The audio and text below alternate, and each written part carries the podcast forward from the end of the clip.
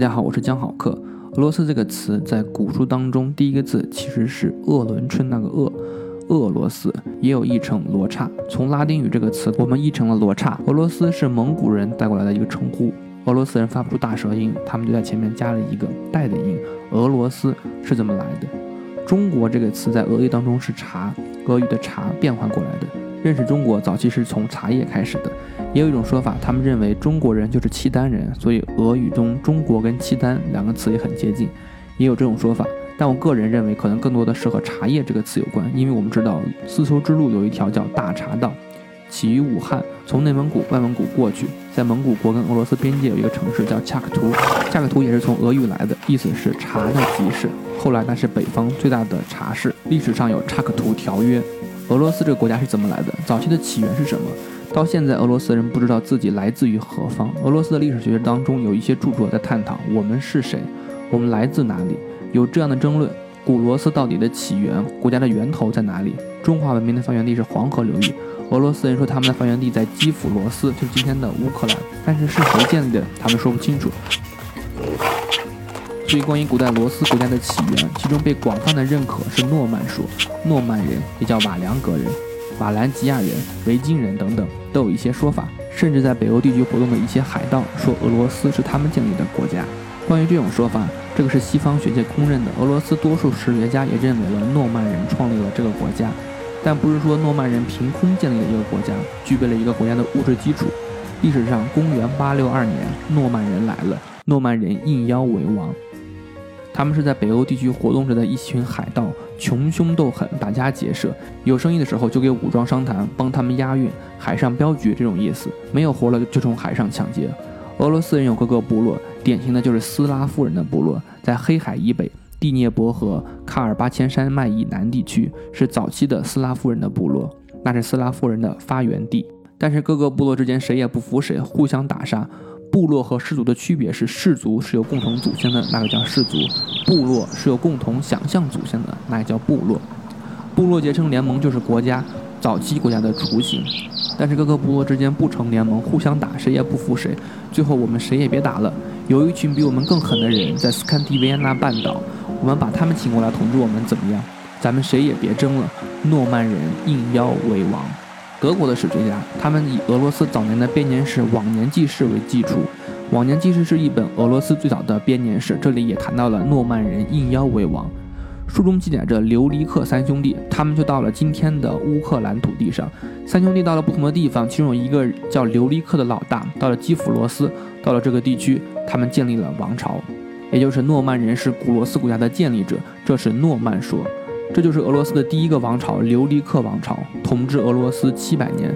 那里的人们也称自己叫 Rus 罗斯人，之后把这个名字命名给了这个国家。西方的历史学家基本达成了共识，但是俄罗斯的有一些早期的历史学家不同意这样的观点，包括了罗曼诺索夫，莫斯科大学的创始人，俄国历史上最伟大的思想家、教育家、科学家。他认为诺曼说含有敌视俄罗斯的政治倾向，没有科学的说服力。因为在斯堪的维纳半岛找不到罗斯这一名称，也不存在关于邀请留利克为王的史料。他不否认往年纪事当中那个叙事的可信性，但是他认为瓦良格人应该包括很多人。瓦良格人不是一个民族，是指北方的很多民族，包括哥特人、立陶宛人、卡扎尔人和其他许多民族，而不仅仅是瑞典人。在诺曼学说当中，很多人认为留利克他们跟瑞典人是近亲，这是罗曼诺索夫的反诺曼说。反诺曼说先后提出了瓦良格人来源的十几种观点。首先认为瓦良格是本土人还是外来人，认为是本土的斯拉夫人是西斯拉夫人，他们想淡化诺曼人就是瑞典人。瑞典其实我们看他们的历史也是海盗建立的国家。